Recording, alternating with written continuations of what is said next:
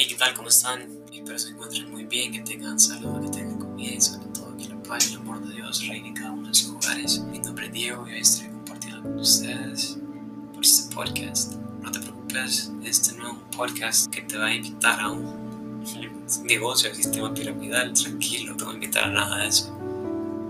Para mí es un honor y un privilegio estar aquí y poder compartir con ustedes nunca me había puesto a pensar en hacer un podcast. Creo que primero se me hubiera puesto a pensar en hacer un video, subirlo a YouTube, siéndole sinceros, pero un podcast. Tiene algo de ciencia hacer un podcast, no es como grabar un voice note y ya está, toma su tiempo.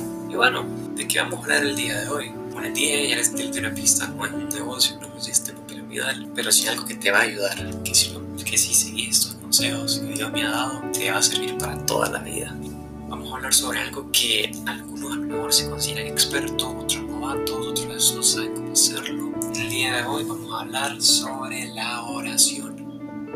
Vamos a empezar diciendo que la oración, bueno, sencillo, hablar con Dios, dando la comunicación con Él.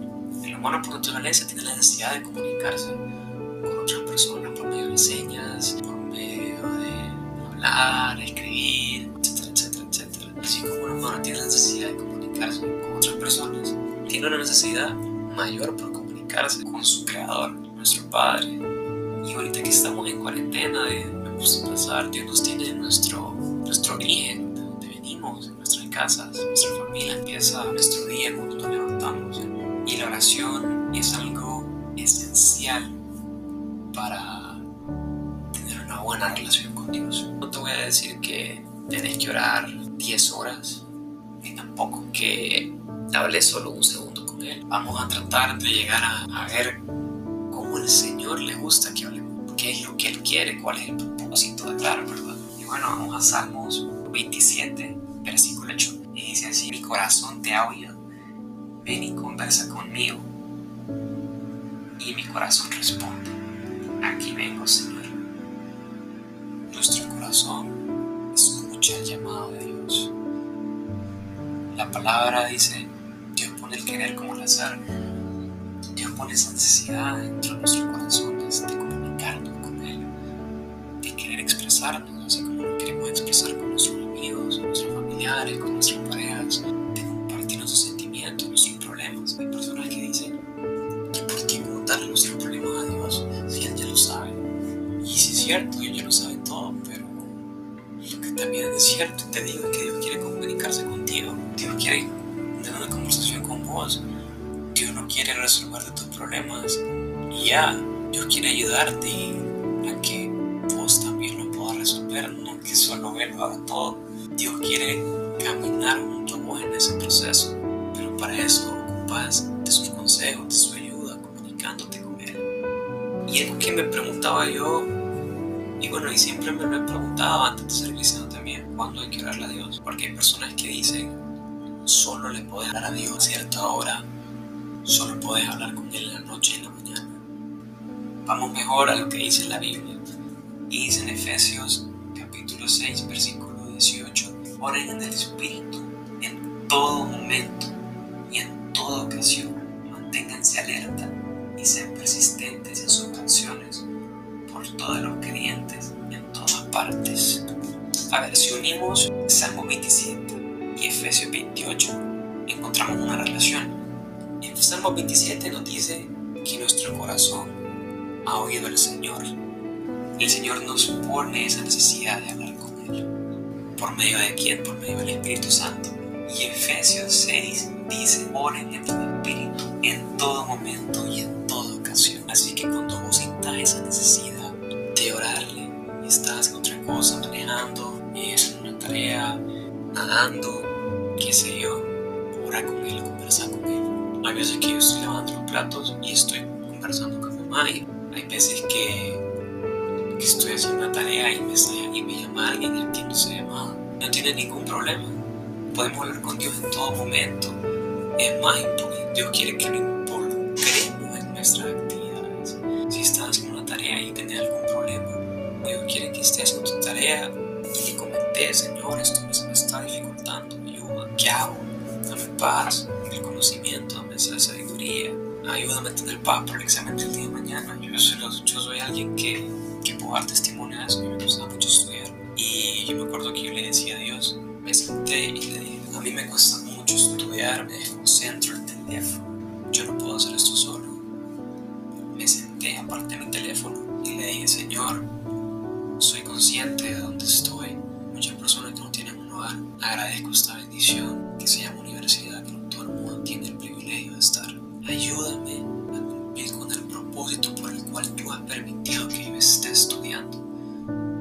Ayúdame a ser un, un cristiano ejemplar que cuando las personas me miren me pregunten cuál es mi clave para, para ser un buen estudiante, yo conteste, todo se lo debo a Dios.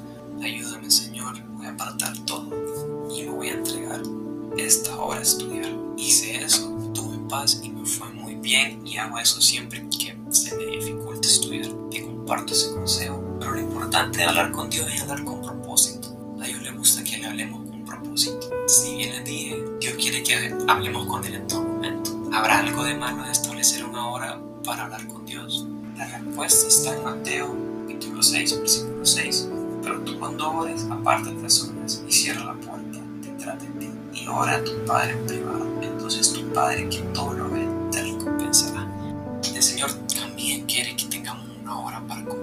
solamente con Él. Yo estoy seguro, bueno, para los que tienen novia, están casados, todo, lo que sea, o están no sé, están conociendo a alguien. Estoy seguro que no es lo mismo estar haciendo alguna actividad, estar estudiando junto a ella y estar conversando con ella que a tener una cita en un momento de tú a tú, un momento más privado, así como lo quiere el Padre con nosotros. El Señor también quiere que en todo momento, pero también quiere que tengamos un momento privado solamente con Él. Yo personalmente lo hago en la noche y en la mañana. Son mis dos, momentos en los cuales aparto todo para poder hablar con Él. En la noche, pues creo que es lo más común que todo el mundo hace, orarle a Dios, pedirle, Señor, ayúdame, estoy cansado y le traemos un cuerpo cansado al Señor. Más que todo las oraciones de la noche son como desahogos, ¿no? Y como, como peticiones al Señor, y está bien. Pero en la mañana la oración cambia, la oración es, Señor, gracias por un día mi vida. Gracias, Señor, porque puedo abrir los ojos, porque tengo un techo, porque cuando salga de mi habitación voy a poder ingerir alimento. Padre, te lo agradezco, porque cuando salga de mi casa voy a poder ir a trabajar, hacer deporte o ayudar al prójimo, Padre. Gracias, Señor, te entrego mi día. Y como que empezamos desde la mañana a entregarle nuestro día al Señor. Y en la noche, Señor, gracias porque me has permitido cumplir este día. Gracias, Padre, porque tú me has ayudado. Al Señor le encanta que nosotros nos esforcemos. A pensar qué cosas productivas has hecho en esta cuarentena. Cosas productivas has hecho. Cuando yo oro, como, como dice aquí en Efesios, pues lo hago en minutos, a veces se puede extender, pero yo solo sé algo. No es lo mismo alabar y adorar a Dios mientras vas manejando, estás haciendo tus tareas, estás jugando, que adorarlo en tu habitación y entregarle todo tu tu ser en tu habitación, en la iglesia, en un evento. Es completamente diferente. De la misma forma sucede con la oración. No te pido que ores una hora para que Dios escuche. Aquí Mateo capítulo 6 el Señor dice ahora en privado porque muchas personas oran para presumir de que tienen una comunicación con Dios y en realidad no lo hacen de corazón. No tiene que ser de una hora, puede ser de un minuto, puede ser segundos. Lo que importa es que sea de corazón, que lo hagas de donde vienes, escuchaste esa necesidad de tu corazón, sincera. Es como cuando conoces a alguien y a inicio te da como un poco pena poder compartir cosas con esa persona y a medida vas conociéndolo vas hablando más y más y más y más y vas compartiendo más cosas. Lo mismo sucede con el Señor. El Señor quiere compartir contigo y al inicio vas a hablar con Él un minuto, dos minutos, tres minutos, qué sé yo, que un día estos te vas a dar cuenta que tu conversación llegó a ser mejor, lo mejor. Ya vas a haber visto cómo la necesidad de comunicarte con Dios ha ido aumentando y gloria a Dios por eso. Yo creo que todo buen cristiano quiere estar comunicado con Él para recibir de su amor y, y de sus bendiciones. Pero muchas veces el error que cometemos nosotros los cristianos es que oramos y no le damos tiempo a Dios de respondernos, como que un monólogo, Señor, ayúdame, dice mi familia, cuídala, te agradezco por el día, buenas noches. No nos un tiempo para escuchar la voz de Dios. Y cuando suceden las cosas, Señor, ¿por qué nunca me hablaste? ¿Por qué nunca te escuché? Dios quiere que hagamos silencio y, quiere darse a conocer más en tu vida. Y el Señor quiere ayudarte, el Señor comunicarse contigo también. Dejemos que Él hable. Tomémonos un tiempo para escuchar la voz de Dios. Y muchas veces no escuchamos la voz de Dios,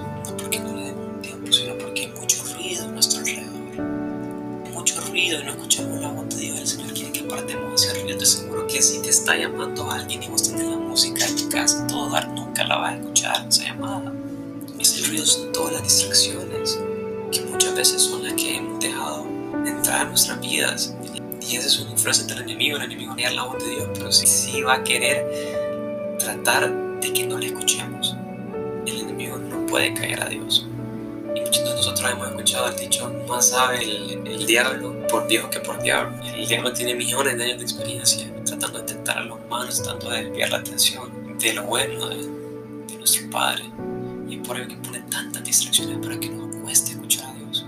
Lo que Dios quiere que recordes en este momento es quiere comunicarse contigo y que Él siempre te está escuchando.